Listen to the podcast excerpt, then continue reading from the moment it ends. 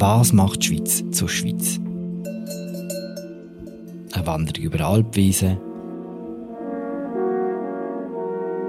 Berge, ein Raketen zum 1. August, Aromat, Rivella, Severa und unsere Demokratie.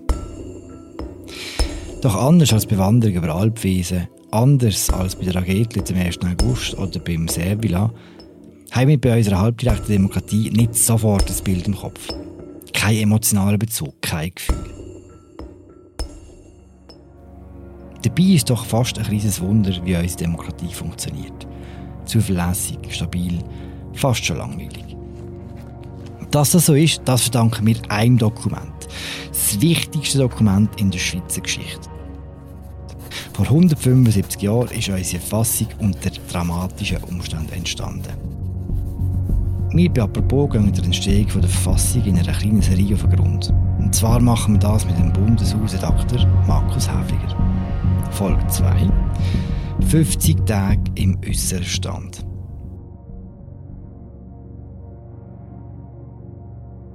Zuerst ein kleiner Recap. In der ersten Folge dieser Serie ist es um all die Ereignisse gegangen, die dazu geführt haben, dass die Schweiz überhaupt erst über eine Verfassung nachgedacht hat.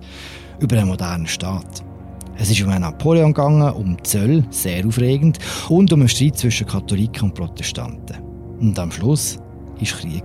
Der letzte Krieg auf Schweizer Boden. Wenn du die erste Folge noch nicht gehört hast, dann hol doch das zuerst nach. Und alle anderen, willkommen zurück. Hoi Markus. Hoi Philipp.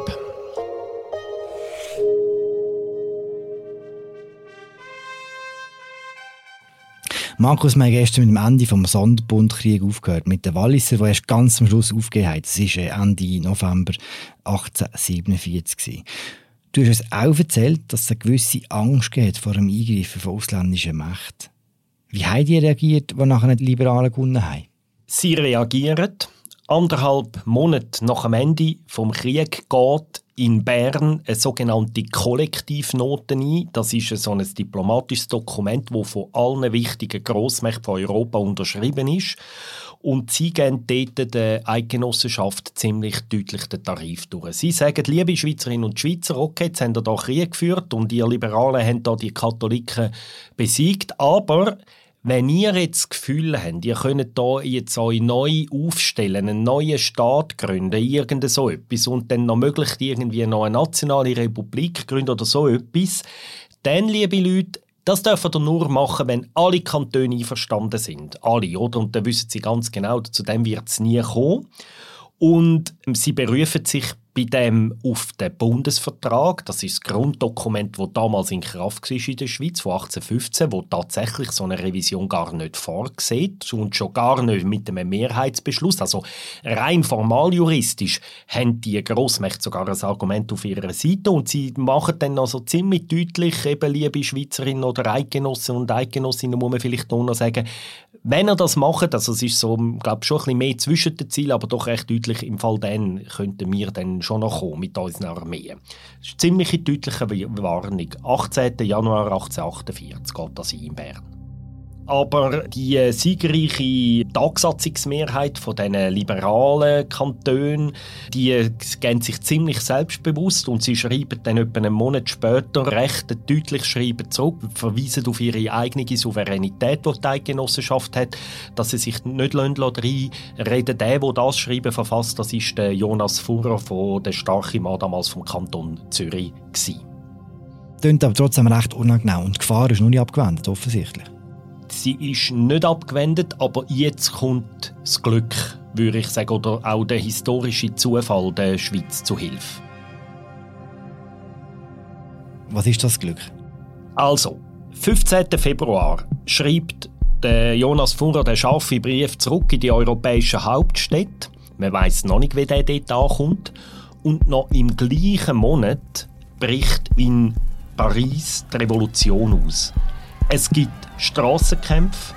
Der König muss innerhalb von zwei Tagen dankt er ab. Die Republik wird ausgerufen und in fast allen wichtigen europäischen Staaten passiert es gleich. In Wien, in Berlin. Das Volk geht auf die Straße. in Norditalien, rund um Mailand, Venedig, die fangen sich an wehren gegen die österreichische Fremdherrschaft. Europa brennt innerhalb von wenigen Wochen brennt Europa. Man redet vom Völkerfrühling. Man hat das Gefühl, jetzt werden die Monarchien gestürzt. Jetzt bricht die Volksherrschaft aus und ganz Europa wird von der Revolution erfasst. Und das ist, wie gesagt, in dem Moment natürlich hat das vielleicht schon auch noch ein bisschen damit zusammengehangen, dass auch in der Schweiz so eine Bewegung mit dem Sonderbundskrieg in Gang ist. Das ist stark beachtet damals, aber das ist wirklich ein historischer Zufall, dass genau in dem Moment, wo die Schweiz dran ist, sich neu zu erfinden, in Europas Chaos ausbricht. Also für die Schweiz öffnet sich in dem Moment ein historisch einmaliges Zeitfenster, weil die europäischen Mächte sind mit sich selber beschäftigt. Es ist nicht klar, ob all die Monarchien überleben. Also es gibt einen Moment lang hat man das Gefühl, jetzt werden da Republiken entstehen und so weiter. Und das ist wieder der Moment, wo die Schweiz jetzt packen kann. Mhm. Das heißt, der Moment ist da, die Gelegenheit ist da. Ist dann klar, was man will? Wissen die siegreichen Kräfte vom Sonderbundskrieg, wie die neue Schweiz aussehen? Es hat schon ein paar von denen, die wissen, was sie wollen. Aber das ist einfach überhaupt nicht das Gleiche.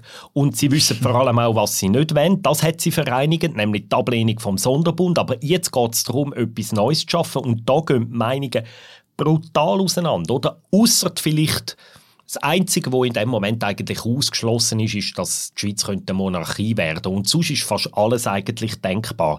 Ein grosser Teil der Kantone, die wollen schon ein bisschen mehr zentrale Regierung, ein bisschen mehr Macht bei der Eidgenossenschaft, aber gleich nicht zu viel und so.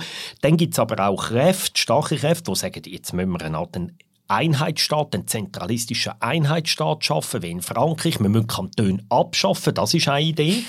und dann gibt es so viele Ideen, so Mischformen, Mischungen und so. Ein Vorbild von Einzelnen sind damals die USA. Die USA sind damals schon etwa seit, seit Jahrzehnten äh, eine Republik mit einem Zweikammersystem. Das schwebt ein paar Leute ein bisschen vor und so. Aber eben, es ist ziemlich unklar, wo der Weg wird angehen und welches Lager sich wird durchsetzen. Das ist in dem Moment nicht klar. Es ist überhaupt nicht klar, ob es wird gelingen, einen neuen Staat zu schaffen. Äh, der Prozess, wo wir jetzt auch werden darüber reden, der kann eigentlich ständig scheitern. Mhm. Das ist immer das Damoklesschwert vom Scheitern, hängt monatelang über dem Prozess. Wie fangen Sie diesen Prozess an? Wie gehen Sie vor? Die hat schon vor dem Sonderbundskrieg hat sie beschlossen, dass man eine Kommission schaffen will, Bundesrevisionskommission, die soll wie der neue Staat entwerfen, einen neuen Bundesvertrag oder irgendetwas ausarbeiten. Und diese Kommission, die tritt jetzt am 17. Februar das erste Mal zusammen. Das ist zwei Tage nachdem er den scharfen Brief in der europäischen Hauptstadt geschickt hat und etwa fünf Tage bevor in Paris die Revolution ausbricht. Genau in dem Moment hat die ihre erste Sitzung in Bern. Wer darf in der Kommission sein?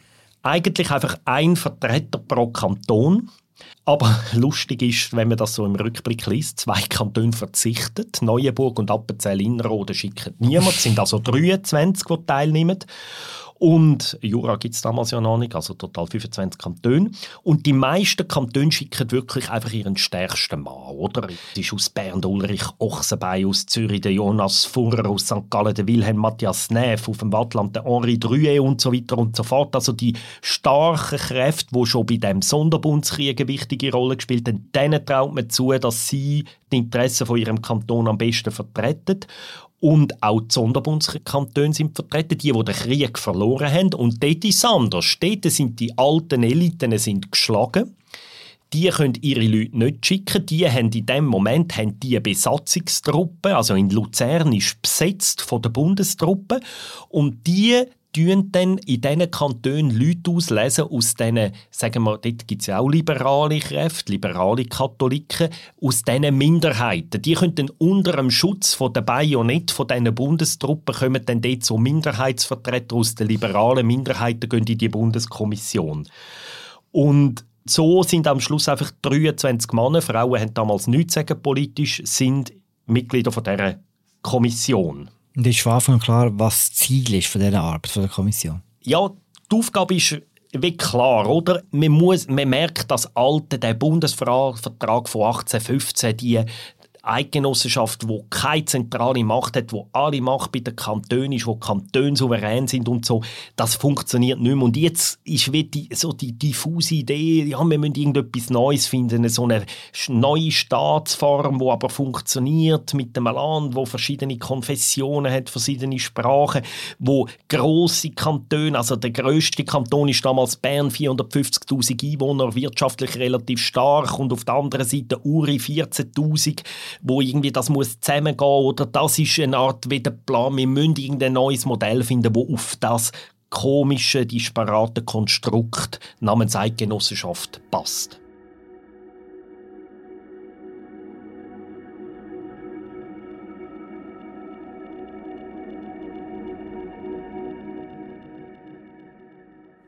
Jetzt fängt es eigentlich erst richtig an, unsere Geschichte. Am 17. Februar, du hast vorhin gesagt, tut sich die Bundesrevisionskommission zum ersten Mal treffen. Der Abend fängt an, mit in Bern. Man kann das heute anschauen, wo das war. Das ist das Rathaus zum äußeren Stand. Das ist so ein repräsentativer Bau an der Zughausgasse, so ein paar hundert Meter vom Bahnhof weg. Heute ist das ein Restaurant. Eben damals war es so ein, ein offizieller Saal, gewesen, wo da so offizielle Events stattgefunden haben. Und dort gibt es einen Saal, wo der Empire-Saal heisst. So einen Prunksaal und dort tritt die Kommission zusammen. Was wir wissen, dass in dem Empire-Saal so vornehm, dass er ist, dass die Beleuchtung ziemlich schlecht ist. Also es gibt damals noch kein elektrisches Licht. Gaslicht gibt es in Bern auch noch nicht. Dann müssen die also mit Kerzenlicht das erleuchten und tagen. Und es gibt verschiedene Leute, die dort dabei sind, die es nachher irgendwie festgehalten haben, dass es so schlecht war, dass sie nicht mal Notizen machen können. Von Anfang an klar ist, wer der Chef ist dieser Kommission. Das ist der Ulrich Ochsenbein. Das ist der Mann, wo du die Biografie von ihm gelesen hast, der dich so fasziniert hat. Ja, das ist der Mann mit der krassen Biografie. Und ja, das wäre dann mal ein anderer Podcast, noch Biografie von Bochs dabei. Er ist der Präsident. Und zwar ist er Präsident, auch ein bisschen historischer Zufall, weil er in dem Moment hat Bern den Vorsitz über die Tagsatzung, über die alte Tagsatzung. Er ist der Vertreter von Bern dort ist der Präsident der Tagsatzung namens Bern und darum wird er jetzt auch zum Präsident der Bundesrevisionskommission gemacht. Und das ist sicher ein Glücksfall, weil der Ochsenbein ist eine starke Figur, ein, ein Politiker, der weiß, was er will. Er will einen möglichst starken Bundesstaat und er hat erstens Kraft, um das auch durchzudrücken. Er hat den grössten Kanton hinter sich mit Abstand und das ist sicher ein Glücksfall, dass dort nicht einfach irgendein Funktionär dann vorne steht, oder? sondern einer, der weiß, wo er ran will gehen. Die Kommission fängt an zu arbeiten und wird von Anfang an recht schnell, recht grundsätzlich, glaube ich, oder? Ja, und äh, ziemlich konfliktbehaftet, oder? Es wird ziemlich schnell, wird ziemlich laut. Es gibt schon am zweiten Verhandlungstag einen gröberen Zusammenstoß. Und zwar ist wirklich die Frage, wo fangen wir jetzt eigentlich an, oder? fangen wir irgendwelche an, wie irgendwie Fragen zu klären, müssen wir eigentlich eine einheitliche Währung haben oder nicht, oder? Solche Fragen. Oder fangen wir an, was wollen wir eigentlich mal für einen Staat haben? Und wer hat in diesem Staat zu sagen und wie entscheidet man in diesem Staat? Und dort kommt der Wattländer Delegierte, der Henri Druet, und sagt, hey, jetzt müssen wir zuerst die grosse Linie klären, Kollegen und zwar, bis jetzt ist ja der Souverän in der Schweiz ist bei den Kantonen. Es hat also 25 Souverän gegeben. Und Kantone sind der Staat und nicht die Genossenschaft. Das ist nur ein Zusammenschluss von 25 Staaten. Die Menschen fühlen sich damals nicht als Schweizer, sondern sie fühlen sich als Nidwaldner oder als Thurgauer. Und dann kommt der Drühe und sagt, okay, wir wollen eine Nation schaffen künftig ist die Nation, ist die Souveränität ist bei der Nation und die soll geführt werden durch ein Einkalmerparlament, wo dann eben die wichtigen Entscheidungen fällt. Und dann kommt irgendwie sofort Gegenmeinung, ein Genfer sagt, nein, Einkammerparlament, das geht nicht, das ist schlecht, wir müssen ein Zweikammerparlament haben und so. Und dann geht das in alle Richtungen, ab dem zweiten Tag schon. Und dann wird dort, es ist wie die Frage, ja, wie kommt man auf dem raus? Man merkt, hey, es ist so grundsätzlich, Meinungen gehen so weit auseinander. Und dort spielt dann der Jonas Furrer von Zürich eine wichtige Rolle. Er sagt, nein, wir müssen zuerst so ein bisschen beim Konkreten anfangen. Was muss die Schweiz können? Was muss sie haben? Und so. Und nachher können wir dann über das noch so, über die noblen Prinzipien, können wir dann später noch darüber einstellen. Und dann, es gibt dann irgendwie eine Abstimmung und da der, der Henri Drüe, der Wattländer, verliert hochkant mit seiner Idee und er droht dann schon mit der Abreise, er geht wieder heim und so, wenn da irgendwie so schlecht geschafft werde und so. Und das zeigt irgendwie, wie das da Meinungen auseinandergegangen sind. Bei dieser Darstellung halten wir uns ja recht stark auch an die Darstellung vom Rolf Hollenstein, das ist ein Historiker, der äh, das spannendste wahrscheinlich und das detaillierteste Buch über die Verhandlungen geschrieben hat. Das heißt Stunde Null. Und in diesem Buch wird einer zitiert, wo das wiedergibt, den Moment. Und ich zitiere jetzt: Drüe ist über die Bemerkungen von Furrer höchst erbittert und sagt, von einem Zürcher Professor lasse er sich nichts vorschreiben, er sei ein Staatsmann und er stelle Anträge im allgemeinen Interesse der Schweiz.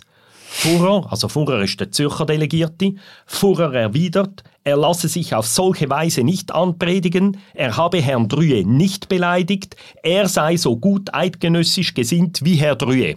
Zitat Ende. Und so fängt das also an am zweiten Tag. Ist fast wie heute. Es ist fast wie heute, ja.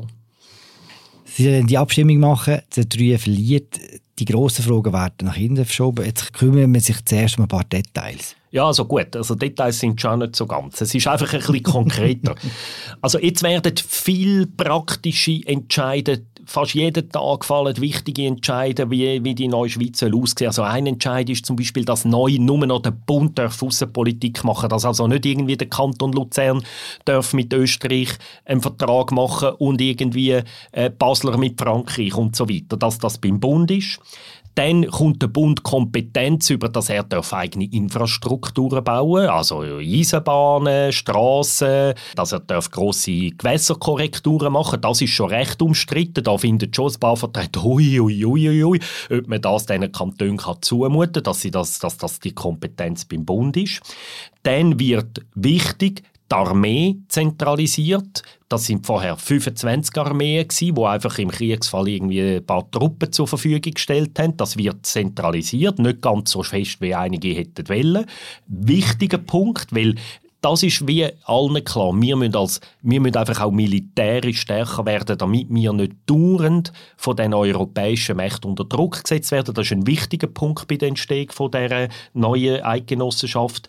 Und dann vielleicht noch ein weiteres Beispiel. Der Bund, auch mega umstritten, er kommt das Recht über eine eigene Hochschule zu schaffen. Und das ist ein wichtiger Punkt bei der Entwicklung von der neuen Schweiz, dass er eben das Recht überkommt und er macht das dann später, indem er die eidgenössische technische Hochschule Hochschule in Zürich und Lausanne schafft. Er nutzt dann die Kompetenzen so und das wissen wir heute.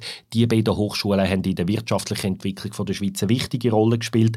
Vielleicht der letzte Punkt, wo man noch sagen kann, es gibt natürlich Dutzende so Entscheidungen. Wichtig ist auch, dass man sagt, Binnenzölle zwischen den Kantonen werden abgeschafft. Mhm. Bis dato erheben alle Zölle oder fast alle Kantone eigene Zölle und das ist natürlich ganz schlecht für die wirtschaftliche Entwicklung und um das gibt es einen riesen Streit, weil namentlich die Gebirgskantone Uri, Tessin und Graubünden und so, die leben von diesen Zöllen, oder? Und die haben Angst, wenn in Zukunft sie keine Zölle mehr haben können und alles beim Bund nur noch Zölle an der Aussengrenze gibt, dass sie gerade Konkurs gehen, oder? Und das ist auch ein wichtiger oder ein grosser Streit rund um die Zölle. Also Pendel war eher teuer damals aus heutiger Sicht klingt das alles recht nachvollziehbar, fast schon banal, logisch. Das ist so, es klingt aus heutiger Sicht logisch und man denkt auch, wie hätte man das können anders sehen und darum ist es auch so spannend, wenn man sich mit dieser Zeit auseinandersetzt, wie, wie wenig selbstverständlich gewisse Sachen sind und wie, wie, wie auch der Weg lang und harzig ist, bis man da ist, wo wir heute sind als Staat, oder? Und es ist tatsächlich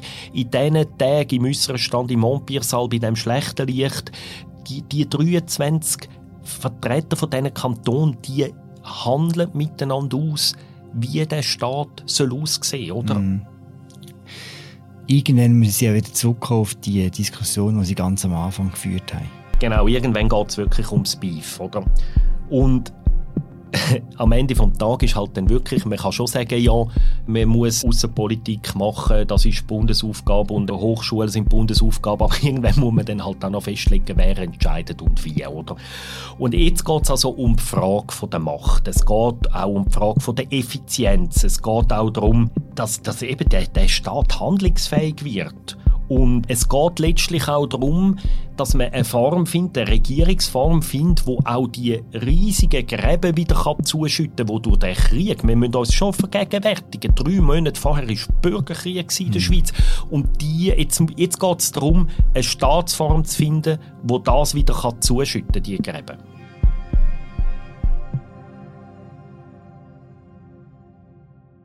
Was gibt es noch alles für Ideen? Also eben, die gehen weit auseinander. Der, wieder der Drühe, der will einfach ein Einkammerparlament, wo einfach national alles entscheidet. Die Kantone sollen so ein gewisses Vetorecht bekommen. Der St. Galler, der Neff sagt, ja, wir könnten ja die Angesatzung behalten und dann je nach Geschäft könnte man vielleicht gleich den grossen Kantonen ein bisschen mehr Stimmgewicht geben als irgendwie der ganz Kleinen und so. Und dann gibt es den Josef Munzinger, der ist noch eine interessante Figur, der Solothurner Delegiert Vierter, der spielt so ein Sprache von den kleinen Kantonen.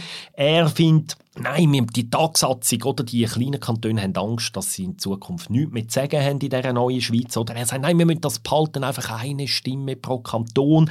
Und dann gibt's eben, kommen immer wieder so Ideen, ja, so ein Zweikammerparlament, das wäre doch noch eine Idee, wo einerseits die Nation repräsentiert ist in einer Kammer und in der anderen Kammer gleich noch die alten Kantone und irgendeine Mischung. Aber da gibt es dann ganz aus heutiger Sicht total kuriose Ideen. Also eine Idee war, dass die beiden Räte zusammentagen und dann äh, müssen wir dann bei jeder Abstimmung auszählen, ja, haben dann auch alle Nationalräte, die im gleichen Raum sitzen, hat es dort eine Mehrheit und alle Ständerat im anderen und, und, und dann gibt es solche andere Ideen, die sagen, ja, wir machen zwei Kammern und die eine Kammer entscheidet über Außenpolitik und die andere über Wirtschaftspolitik. Einfach, es gibt da, wenn man von zwei Kammerparlament redet, das ist für uns aus heutiger Sicht für uns so klar, was gemeint ist. Damals ist es überhaupt nicht klar. Man weiß zwar, es gibt in Amerika gibt's ein erfolgreiches Modell schon, ein Vorbild.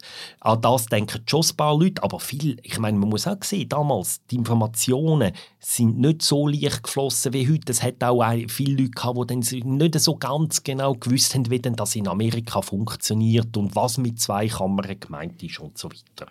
Und wenn man dann die Verhandlungsprotokolle nachliest, muss man sagen, also ganz knapp wäre es auch total in die Hose gegangen.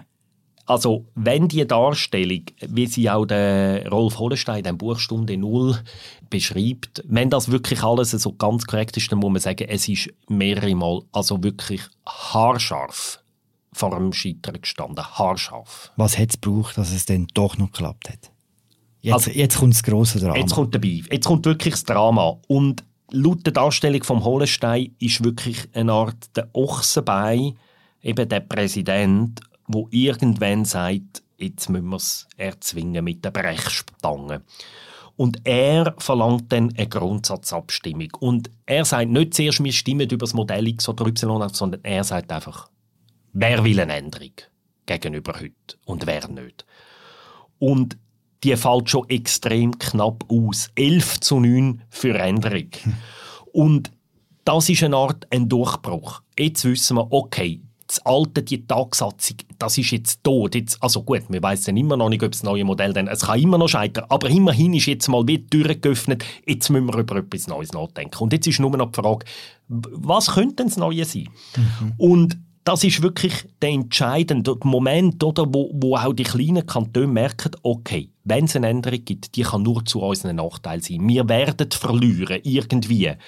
Und das ist aus der, in der Darstellung vom Hollenstein ist das der Moment, oder wenn da die Abstimmung verloren gegangen wäre und man beim alten Modell geblieben wäre, die Schweiz wäre nicht entstanden, so wie wir es heute haben, oder? Und Natürlich kann man sagen, es wäre dann vielleicht 30 Jahre später entstanden, möglicherweise, maybe. Aber ob es dann nochmal so einen historischen Moment, einen Glücksmoment gegeben hätte wie 1848, wir wissen es einfach nicht, oder? Aber auf jeden Fall ist das sicher ein wichtiger Moment gewesen.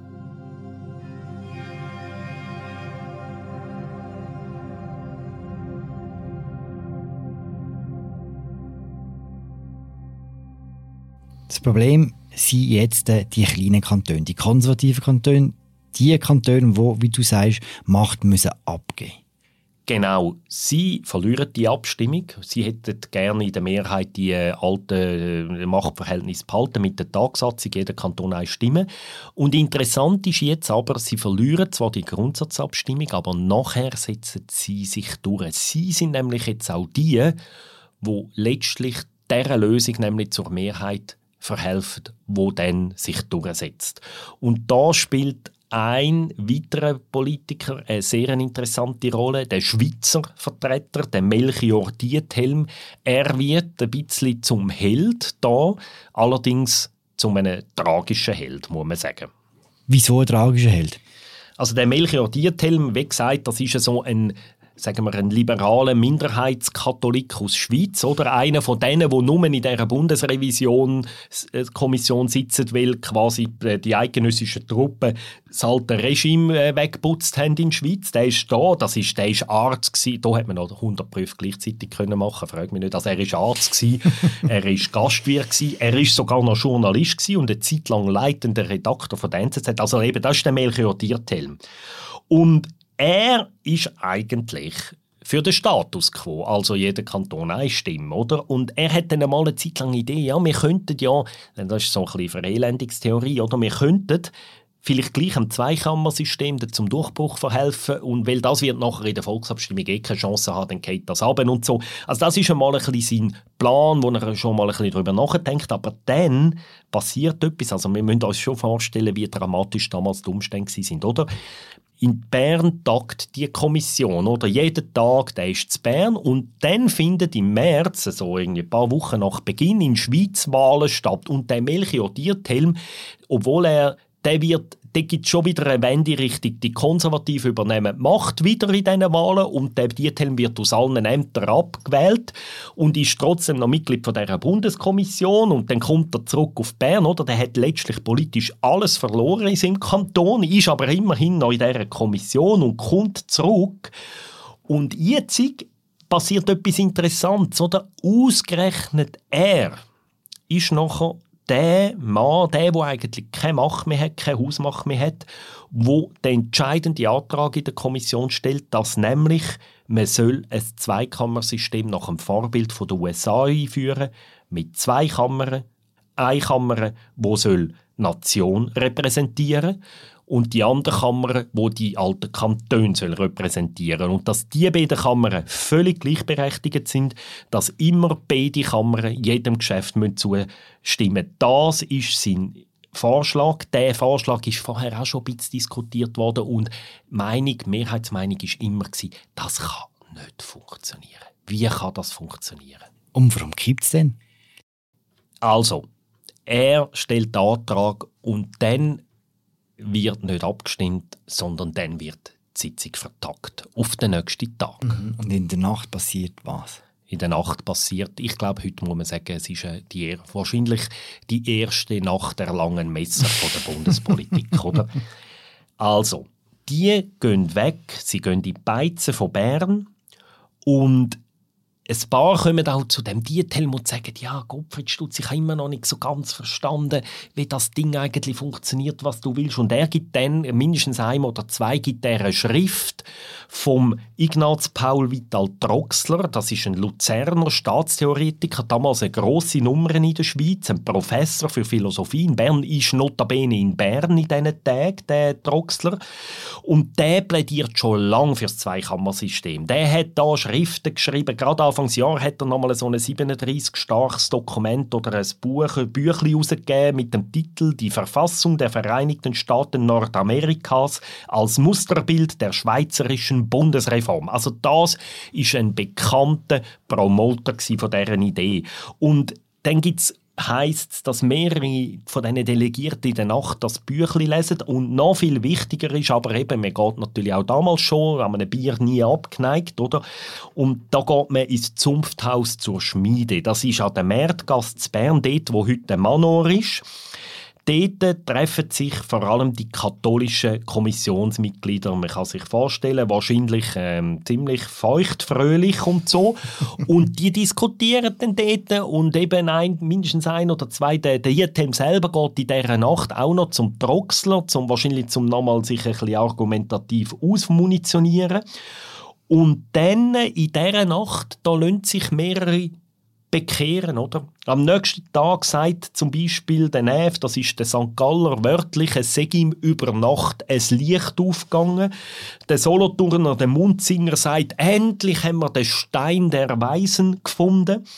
Und dann gibt es am nächsten Morgen gibt's die totale Überraschung, oder? Es gibt eine Abstimmung und der Antrag vom Diethelm kommt 18 Stimmen über von 23 und 10 von denen kommen aus den katholischen Kantonen. Und die anderen, oder, dagegen sind eben der Funger, der Zürcher ist dagegen, der Wattländer, der Drüer, also grosse, mächtige Kantone, die sind furios, oder? Die sagen, ähm, die, die sagen, Sterne 5, was passiert da? Der Fuhrer sagt, das ist wie ein Blitzstrahl aus heiterem Himmel. Der Drüe sagt, das ist ein Coup du Club de Maréchaux, also ein Coup vom Schmiedenclub ist das und so, aber man kann es nicht mehr ändern. Also das kommt in dem Moment, kommt das Zweikammersystem wird in dieser Nacht, in dieser Märznacht 1848 geboren. Ein Riesenerfolg für den Dieter Melchior. Das ist eigentlich, ja, es ist ein Riesenerfolg, ja, aber er will mit dem lustigerweise nachher nichts mehr zu tun haben. Es gibt verschiedene Briefe, wo er sich nachher sogar gegenüber irgendwelchen Kantonskollegen empört über den Entscheid und irgendwie in seinen eigenen Notizen steht nur drin, dass ein jemand habe den Antrag gestellt. Er will das wie verschleiern und das zeigt irgendwie auch, oder er ist letztlich eine wichtige, nicht die einzige natürlich, aber er spielt eine wichtige Rolle bei der bei der Erschaffung von einem neuen, viel stärkeren Zentralstaat. Und das zeigt letztlich auch, dass er in seiner Heimat mit dem nicht will in Verbindung gebracht werden, zeigt letztlich auch, wie verhasst der neue Bundesstaat bei der katholischen Mehrheit in diesen Sonderbündskantonen nachher wie jahrzehntelang noch wird sein.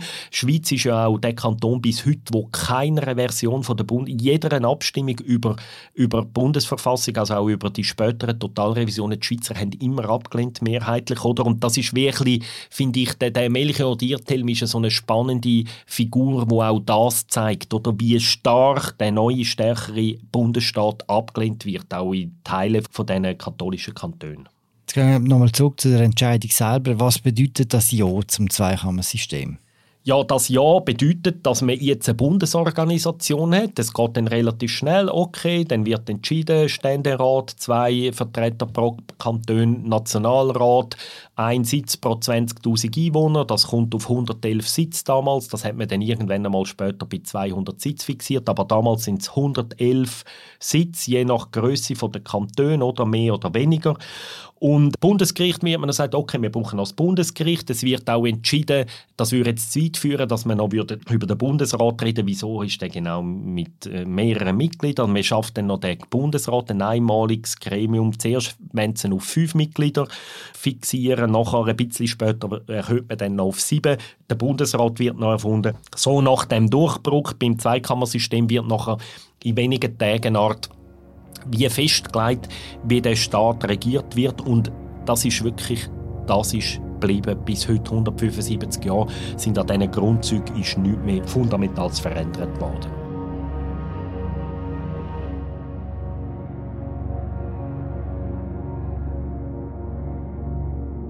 Der ganze Prozess hat etwas über 50 Tage gedauert. Was passiert in Europa während dieser Zeit? Also genau 53 Tage äh, dauert die Erfindung von der, also so lange tagt die Kommission, dann ist die neue Verfassung fertig. In Europa ist immer noch Völkerfrühling. Es ist nach wie vor im Gang. Wie gesagt, in Frankreich ist der König weg. In Österreich ist der verhasste Metternich zurücktreten. Aber ähm, langsam fangen sich da die, die herrschenden reaktionären Kräfte natürlich auch anfangen. Es gibt auch Gegenreaktionen. Die Revolutionen, die scheitern eigentlich praktisch überall, außer in der Schweiz, oder? Und das ist jetzt wie, jetzt fangen sich die Prozesse an zu überlagern. Wir haben in der Schweiz so, die sind sich einerseits selber am Finden, sie überlegen sich, wie sie sich wollen, selber organisieren und gleichzeitig parallel dazu läuft Debatte zwischen den Delegierten und zwischen den Kantonen und in den Schweizer Zeitungen. Wie verhalten wir uns zu dem der Revolution im Ausland. Und was hat das für eine Auswirkung auf uns? Alle wissen, wenn die Reaktion gewinnt in Europa, ist die Gefahr von einer ausländischen Intervention immer noch da. Die können ja, auch wenn sie sich wieder fest etabliert, dann können die immer noch einmarschieren bei uns. Und dann gibt es eben in der Schweiz eine spannende Debatte. Es gibt Kräfte, Namentlich zum Beispiel in der Westschweiz gibt es die, aber auch so die sogenannten ultraradikalen Deutschschweizer, also ein Berner ist dort eine wichtige Figur, später ein Bundesrat Jakob Stempfli, die sagen, es ist der Moment, wir müssen uns als Schweiz nicht nur selber als demokratischen Staat konstituieren, wir müssen auch diesen demokratischen Kräften im Ausland helfen. Wir müssen Truppen schicken, die die unterstützt. Wir müssen intervenieren, wir müssen helfen, weil wenn wir das nicht machen, dann werden sie uns nachher erdrücken und so weiter. Und dem gegenüber ist aber die Mehrheitsmeinung der Liberalen so Ochsenbein, Fuhrer und andere von den starken Figuren, die wehren sich gegen die Sichtweise. Die sagen, das ist selbstmörderisch, wenn wir das machen. Und die betonen dann, dass die Schweiz neutral bleiben in diesem Konflikt und dass sie sich muss zurückhalten, auf sich selber konzentrieren, auf ihren eigenen Schutz konzentrieren, dass sie sich auf keinen Fall einmischen Aber das ist in diesen Tagen auch eine wichtige Debatte und da geht dann so weit, dass, dass gewisse Kräfte Angst haben, da die Ultraradikalen könnten versuchen, einen Staatsstreich zu machen in der Schweiz und so. Also das ist alles höchst angespannt mit verschiedenen Konfliktlinien, die sich dauernd überlagern. Das heißt, geschafft ist es noch nicht wirklich? Eben die Kräfte, die für Neutralität sind, die setzen sich durch. Und jetzt ist einfach noch die Frage, wir haben gesagt, oder, im Februar hat man angefangen, 50 Tage später steht der Text von der Bundesverfassung, aber jetzt braucht es ja noch Zustimmung von den Kantonen. Und man hat gesagt, man möchte eine Volksabstimmung. Und jetzt findet in allen Kantonen Volksabstimmung über die neue Verfassung statt. Und man hat natürlich gewusst, okay, es braucht eine Mehrheit sicher. Man weiß, okay, die Zentralschweizer Kantone die, oder die, die Sonderbundskantone stimmen wahrscheinlich eher nicht zu. In einem Kanton tut dann die kantonale, die, die gerade an der Macht sind, eben die liberalen Kräfte in Freiburg stimmt, lassen schon gar nicht abstimmen. Die sagen, okay, das verlieren wir eh. Dann tut einfach quasi das Kantonsparlament, wo unter dem Einfluss ist von diesen liberalen Minderheiten, die sagen, das ist gut für uns und so. Also Freiburg stimmt nicht ab. In Luzern Bern wird trickst, dass Balken sich beugen. Dort zählt man einfach alle, die nicht gehen, sollen abstimmen, die zählen als Ja-Stimmen und solche Sachen. Und so, also es gibt natürlich andere Kantone, gerade Zürich zum Beispiel, wo es klare Mehrheiten gibt, aber das Problem ist in dem Moment aber interessanterweise Bern. Weil wir haben gesagt, oder, der Ochsenbein, wo die wichtige Rolle spielt in dieser Kommission, der hat das Problem, dass er in seiner eigenen Kantonsregierung, auf Deutsch gesagt, auf den Sack überkommt. Seine Regierungskollegen zu Bern sagen, die Verfassung wenn wir nicht. Zum Teil sagen sie, sie geht uns zu wenig weit. Und dann ist die große Frage, dann fängt man sich in der Restschweiz an rechnen und sagt, okay, der Regel lässt der Grossrat von Bern auf die Regierung und dann, wenn es eine Volksabstimmung gibt, ist die Gefahr groß, dass das Volk am Grossrat folgt. Dann hat man wirklich Angst, wochenlang, dass Bern könnte ablehnen. Und alle wissen, wenn Bern nicht mitmacht, ist die Schweiz gestorben. Das ist die Bundesverfassung gestorben, weil Bern ist mit Abstand der größte Kanton. 20 Prozent der Bevölkerung leben in Bern. Das ist damals noch doppelt so viel wie in Zürich. Und es ist der reichste Kanton, der mächtigste Kanton, der mit der größten Armee. Und alle wissen, ohne Bern geht es nicht. Und dann ist wie die Angst vor einer unheiligen Allianz, dass Berner eine Art mit, zusammen mit diesen Sonderbundskantonen das ablehnen. Und dort spielt dann der Ochsenbein nochmal eine wichtige Rolle, dass er unter anderem das Kantonsparlament durch eine recht dramatische Rede überzeugt, dieser Verfassung zustimmen und nachher sagt dann auch das Volk ja. Am Schluss sagen 15,5 Kantone ja und 6,5 sagen nein. Es ist in dem Sinn geschafft. Schweizerischer Staat, wie geht es jetzt weiter? Jetzt kommt das grosse historische Datum, 12. September 1848. Dort sagt die Tagsatzung, setzt die neue Verfassung formell in Kraft. Sie erklärt sie zum neuen Grundgesetz der Eidgenossenschaft, erklärt sich selber für aufgelöst. Und das ist ja das Datum, wo wir jetzt in wenigen Tagen feiern. 175 Jahre Jubiläum von der Inkraftsetzung der neuen Bundesverfassung. Es wird am 12. September im Bundeshaus einen Festtag geben, im Parlament. Man wird die Fassade wieder enthüllen, die verschönert worden ist. Es wird ein Volksfest geben auf dem Bundesplatz. Oder das ist der Moment. Inkraftsetzung der Bundesverfassung, 12. September 1848. Und interessant ist ja, dass das, der Moment, der Moment eigentlich illegal ist. Wieso?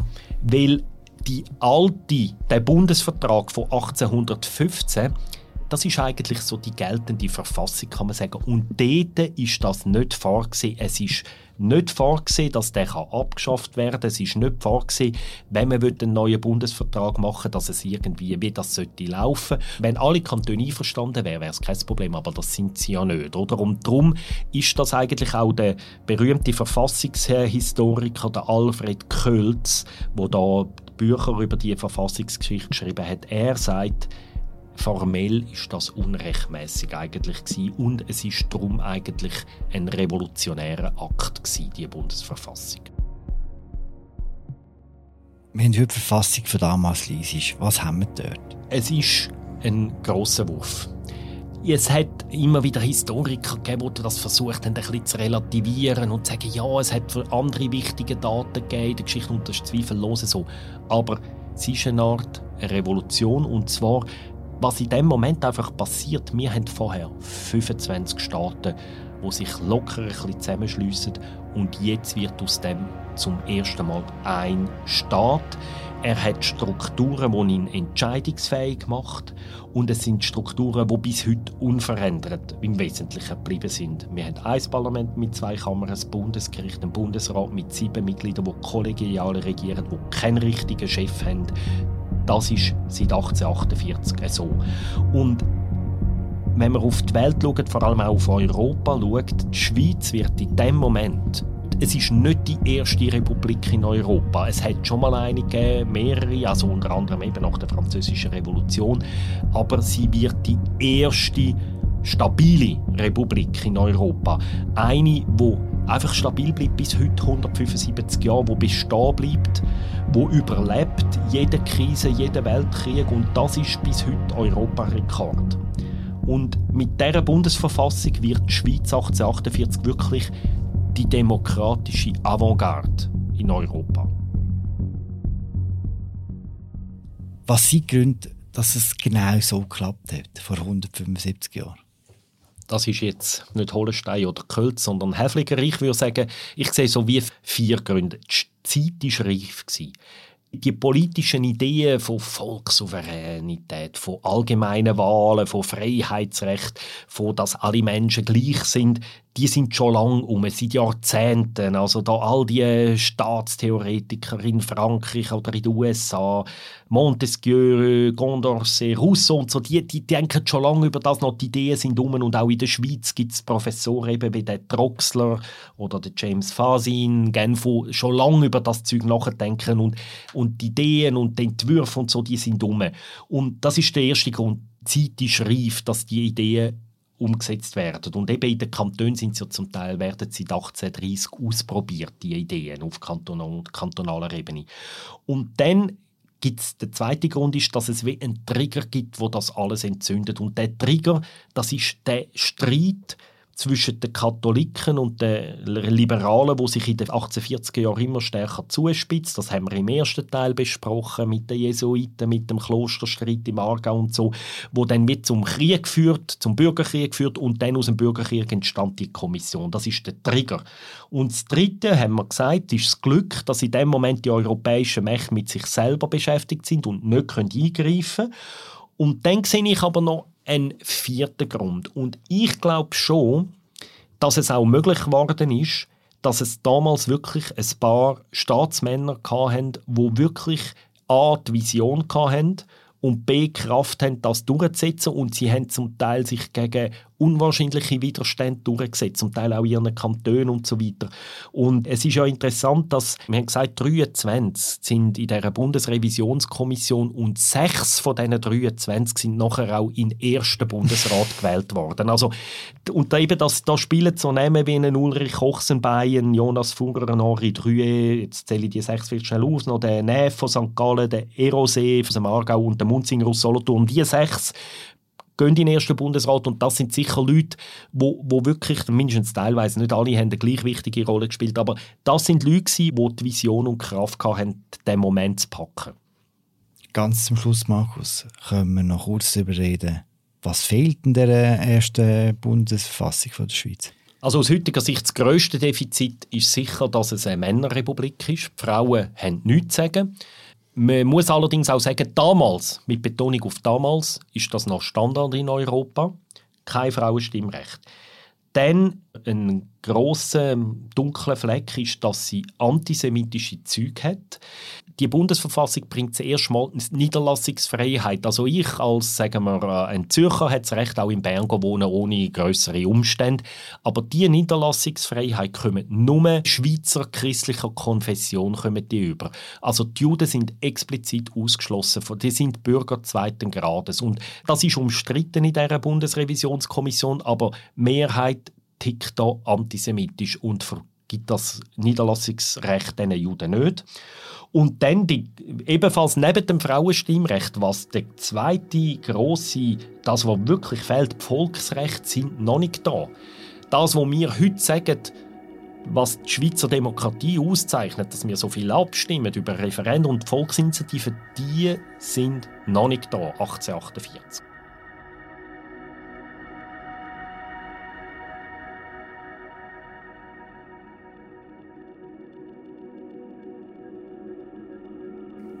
Wie denn die direktdemokratischen Elemente in die Verfassung hineingekommen sind, über das reden wir morgen. Ich glaube, man muss einfach wie auch sehen, dass eine Verfassung irgendwo auch so ein bisschen den Anspruch sollte haben, auch einer spezifischen Zeit oder einer spezifischen Epoche erhaben zu sein, sozusagen. Also sonst kann die Verfassung auch nicht mehr die Formulierung bieten von diesen übergeordneten Prinzipien, wo man sich vielleicht als Gesellschaft dazu verpflichten will und gleichzeitig wird es natürlich eben dann eine Gefahr, wenn das Zeitgemäße überhaupt nicht mehr da ist, also wenn eine Verfassung irgendwo aus der Zeit gefallen wirkt. Danke, Markus. Danke dir.